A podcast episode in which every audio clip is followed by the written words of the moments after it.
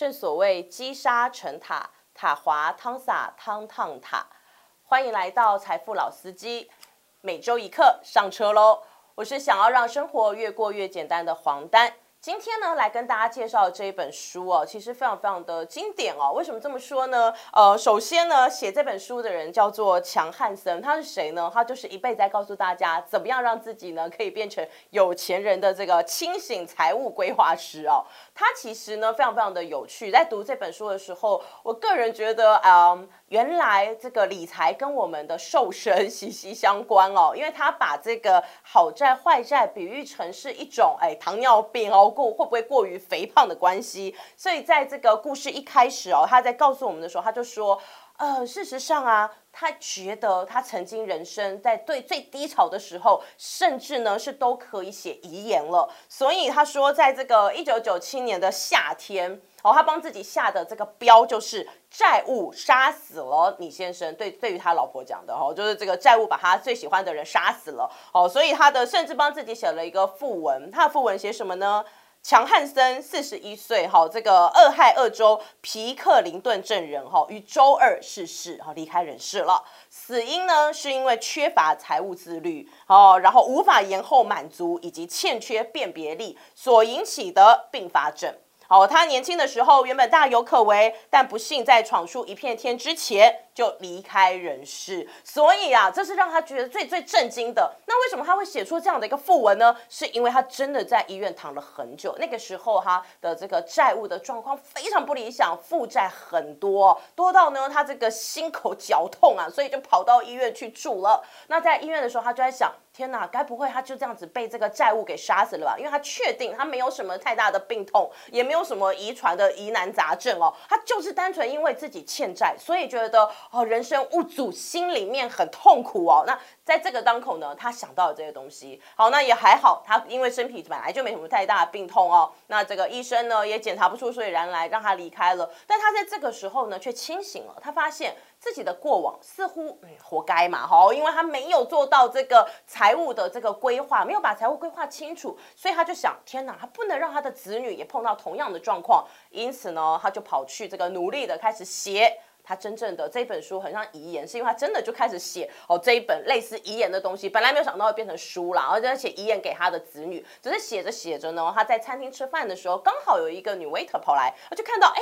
怎么这么有趣的标题呀？这个标题叫做“别让债务宣判死刑”。好，那他想说，哦，这也太有趣了。于是呢，就跟作者哎借来看一下。好，那这个作者当然也很大方，凡是那里常客就借他啦。就下个礼拜回去跟这个 waiter 要的时候，waiter 说啊。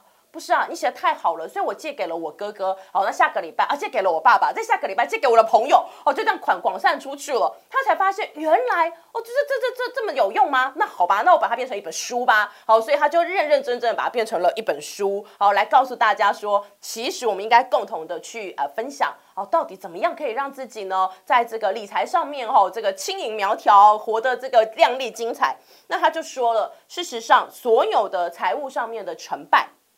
通通都取决于日常生活里面的平凡小事。好，为什么他会有这么深的一个感悟呢？小的时候，他们家非常非常的穷哦，他爸爸呢也刚好就是没有了工作，所以他妈妈呢必须要跟邻居来借四颗马铃薯，哦，当做这个一家人的晚餐，一人一颗哦。那妈妈在削这个马铃薯的时候，就边削边哭，心情非常的差，想说怎么家里穷到连马铃薯一人一颗马铃薯都吃不起了呢？哦，那这个时候呢，呃，作者啊年纪还小，但他开始思考，嗯。爸妈呢，真的是这个很穷困，没错。但爸妈呢，都喜欢抽烟。好，那这个烟呐，其实每次一条也是蛮贵的哈。所以我们说积少成多，他也许呢，其实是可以有办法做一些不一样的改变的。后来他们又发现，哎，隔壁的这个邻居哦，已经买了房子。那妈妈呢，当然跟爸爸还是没有办法，然后靠着这个外婆的接济。但是，哎，他们家有一个神奇的东西哦，彩色电视机。哦，这个彩色电视机哦，在当年是这个他们镇上只有他们家才有，所以那个彩色电视机买来家里的状态，事实上你都可以付头期款还有剩。哦，那但是他们并没有做这样的选择，所以这些东西在在的告诉了作者。天哪，原来这些小事情对自己的理财是完全性的大影响。那也因为在这里面，他告诉我们说，所以我们平常呢，在生活里面就要活得很有意识哦。那一开始哦，作者呢其实是在这个大型连锁店来工作的，但因为他小时候穷怕了嘛，所以他就辞职，人生做的第一次转换就是去做不动产。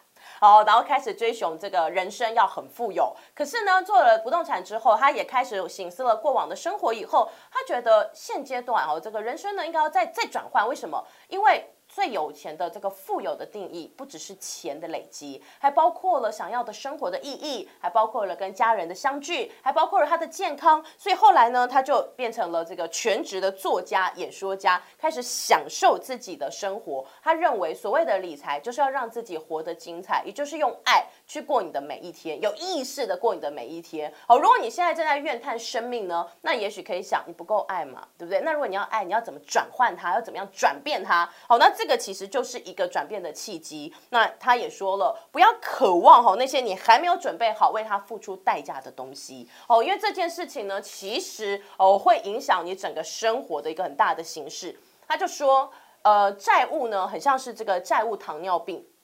在这里面哈，他曾经看过一本很棒的书，这本书呢，书名跟他诶，其实可以说是一个一样啦。为什么？因为作者可太喜欢这本书了，所以就直接沿用。呃，那本书他喜欢这本书叫做《好脂肪坏脂肪》，脂肪对我们来说是很重要的哈。它好的好的脂肪可以促进我们的血液啊，好，然后可以呢保护我们，让我们冬天不会怕冷呐，哦，这些都是它的有用的地方。但是人体里面的血流量。就很像是我们的金流量，好，平常呢这个血流量如果顺畅啊，那当然没有什么问题。可是如果你的这个血流量不顺畅的时候，就代表脂肪哦坏脂肪累积太多了。那金流量也一样，当你可以付账单的时候都没什么问题，但你不能付账单的时候，哇哇就是债务太多的时候哈，那你就会呈现一个所谓的呃财务的梗塞啦、财务中风啦，甚至财务死亡。所以我们要检视自己的习惯，来观看我们生活。的环境，因为有时候想要变有钱，其实真的就是换一个环境的问题，改造自己环境的问题。那在这里面，他甚至有说，债务糖尿病的严重性呢，它会让你吼这个跟截肢没有什么两样。你说有这么夸张吗？那请大家回去阅读一下你的这个贷款契约同意书吧。哦，其实里面的一些这个呃效应啊是非常非常的严重的哦。那我们他他其实有举过一个呃例子，他就说。要怎么样让自己可以时时刻刻保持清醒？这个现金流量呢，可以让自己的财务胰岛素啊是非常非常活跃的呢。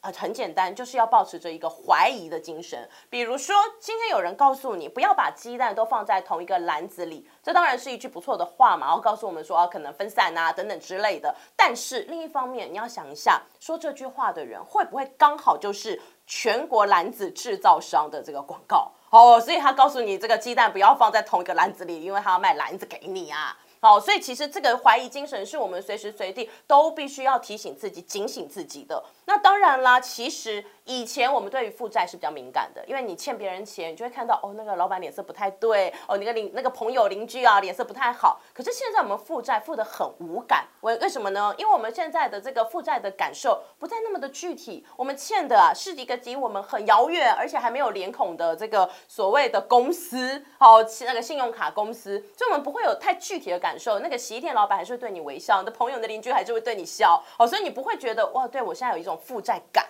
哦，那大家久而久之就会觉得，所以花未来的钱似乎没有什么，但是在这样的一个负债效应里面。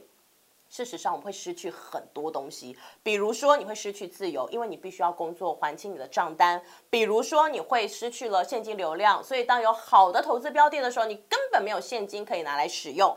你会失去时间，你想要跟亲朋好友聚在一块儿时间，你想要运动身体的时间，这些都不再拥有，而且你会失去一个很棒的绝佳机会哦，因为你这个不知道什么时候你会拥有这个啊，拥有好一点点的财务，让你过好的生活哦，那个机会呢是稍纵即逝的，所以在这里面债务效应它其实是全面向的哦，它是会直接这个绑住大家的。那我们就说啦，呃，他曾经呢认为。其实现在最大的危害就是所谓的传播媒体。我们在传播媒体里面，必须要抱着这样的一个怀疑精神来检视我们的生命。他举了一个活生生血淋淋的例子，曾经在一个这个春暖花开的午后，哦，他非常非常的开心，他准备要去买一台他向往已久的车。好，他走去了这个美好的春日午后的这个农场，农场旁边呢还有这种砖造的平房，一切的景象多么的美丽。好，然后这个时候有一架黑色的敞篷机架，呃，一一车型的这个跑车啊，停在那边。闪闪发光，我看了心里就难难耐，你知道吗？就非常非常的觉得我想要拥有哈，所以呢，这个时候他内心就开始开启了大会哈，就有这个情感委员会啊，就派出了立即享受的任务小组跟他讲说，哎，让他们来瞧瞧吧，瞧瞧你拥有这样的跑车，但是他们是谁呢？哦，其实。后来我们的作者他买下了这辆车，但他一直搞不清楚那个他们是谁，甚至呢，他驾驭了这一台车跑了一个下午，就是为了要找到朋友，好让朋友看两眼，但刚好都没有人理他，就大家都在忙，哦，所以这有点点多衰的，对不对？然后但是另一方面呢，当这个情感委员会哈胜利的时候，负责这个长期计划与自律委员会呢就暂时闭嘴了，好，里面的这个所谓的延后满足哦小组呢就觉得好像没有多嘴的必要，但是就看看未来这个人会变成什么样吧？那变成什么样呢？就刚刚大家前面刚刚有讲嘛，后来他就去医院，然后帮为自己写了副文，然后因为他过往就是一直是用这样的一个消费模式，让自己呢负债累累。那直到他后来开始清醒，可是清醒之后是需要这个呃想清楚自己到底应该要把这个我们所谓的呃燃烧值，就是花掉你平常固定的日常所需，还有一些不需要的花费哦，这个燃烧值到底是燃烧在哪里？那在这个燃烧值里面，他同样提到了，你必须要什么呢？你必须要让自己接受教育，你必须要很努力，而且你还要一颗敢想的进取心，好，才可以改变你的生活。好，就像是这个呃，他引用了一个名人哈，名作家梭罗所说的话，他说，一个东西的成本到底我们要怎么考量？事实上，这东西的成本就是你愿意放弃的生命。哦，为什么这么说？因为你要买它嘛，所以又来了，你又要开始工作啦，你要开始把它赎回来啊。好，所以就是你愿意为那个东西付出你多少的生命呢？愿意付出多少的自由呢？好，这个其实是值得大家去想一想的。因为财富哈，所谓的真正的财富，就是你不用工作，好，然后可以活得很好的这个生存的天数。好，所以其实现在大家可以盘点一下，如果哈此时此刻你。哎，没有在任何的工作了，那你可以活多久哈？好好的哈，不用这个担心哦，你会这个饿肚子的情况哦。所以呢，我们显然应该要赶快改变了。不过碰到改变这两个字，作者又有话说了。他说改变哦这件事情呢，非常的有趣。嗯，举个例子吧，有两只青蛙哈，在这个树干上，那其中一只呢决定要跳离了，结果这个树干上还剩下几只青蛙呢？答案是两只。为什么？准备跳还没跳呢。好，所以呢，我们想要改变环境，不能只是停留在想，你必须要真的去执行的做，好，不然的话，那都只是空谈，因为最终呢，我们的数值都还是一样的。在这个这本书里面啊，它除了说哦，我们要好好的检视自己的日常生活以外，他其实还提了一个有趣的观点，就是开车送走人生哦。为什么这么说？因为他认为啊，其实呃，你帮你把车子买下来之后，他就直接折价，他是不会能，他不会让你增值。好，那这个立刻折价的车呢，好看你用多大的这个代价把它买下来的哦。那如果你买下来之后，你就要开始为了这个跑车，为了这个闪闪发亮的车子，哦，开始一样。付出你的生命，付出你的热爱，付出你跟家人朋友相处的时间，所以买东西之前真的是应该要三思而行。那在这里呢，他同样告诉我们好债坏债的比例值哦，呃，在做跷跷板的时候，当然就是体重比较轻的跟比体重比较重的啊。如果我们体重过重呢，那哎，就是我们刚刚讲的这个债务糖尿病的状态。那是一个什么样的人会有这个债务糖尿病呢？第一个放任自己喽，哦，就是你其实觉得，呃，我现在呢，哎，也想要什么，我就要立即满足。可是事实上，有的时候你应该要先做一件事情，就是要有自律的先等待。好，你应该先等待一下，想清楚，问清楚，有这个东西对你有什么影响？没有这个东西对你有什么影响？另一方面呢？诶，如果你是属于刚刚前面讲的放任自我、立即享受、当下马上就要哦，那你就会失去很多的这个东西，因为你没有做到延后满足哦，所以你可能是冲动性的购物，用情绪带领你，但是往长远的人生来看，哇，这个损失可是很大的哦。那接下来呢，这样的人呢，哦，我们常说哦，这个放任自己，有的时候其实是因为你根本没有相关的。资讯知识，哦，所以你的无知，然后让你这个产生了这样的一个状态，哦，那我们就希望大家可以接受教育，让自己呢是拥有辨别能力的。那另外呢，我们说在这里面啊，这个债务糖尿病的人他得到的呢会是一个暂时的快乐，而在这里呢，我们得到的会是一个永恒的呃喜悦。所以在这里面，我们判定旁边这一类人哦，如果你是属于这种，不好意思哦，那你可能会得到债务糖尿病。好，但如果呢，你可以做到这边，那不管你的金钱还是生活，相信都是健康活力的。所以最后，我们让大家再来复习一次。首先，你必须要厘清自己的债务效应，好，了解自己得到什么，失去什么。你要付的不只是那个账单而已，而是你自己的生活，好，这整体的影响，好，包括你的时间，这些都必须要考量在内。接下来呢，你要想到的就是，哎，你的燃烧值的控管，有一些钱是固定的日常支出，但有一些钱，嗯，它是莫名其妙花掉的。它那些钱呢，其实可以变成你投资的一个费用哦，那会更带来更大的效益。哦，所以呢，与其浪费钱，不如把钱这个留下来投资自己哈，然后来赢取更大的财富。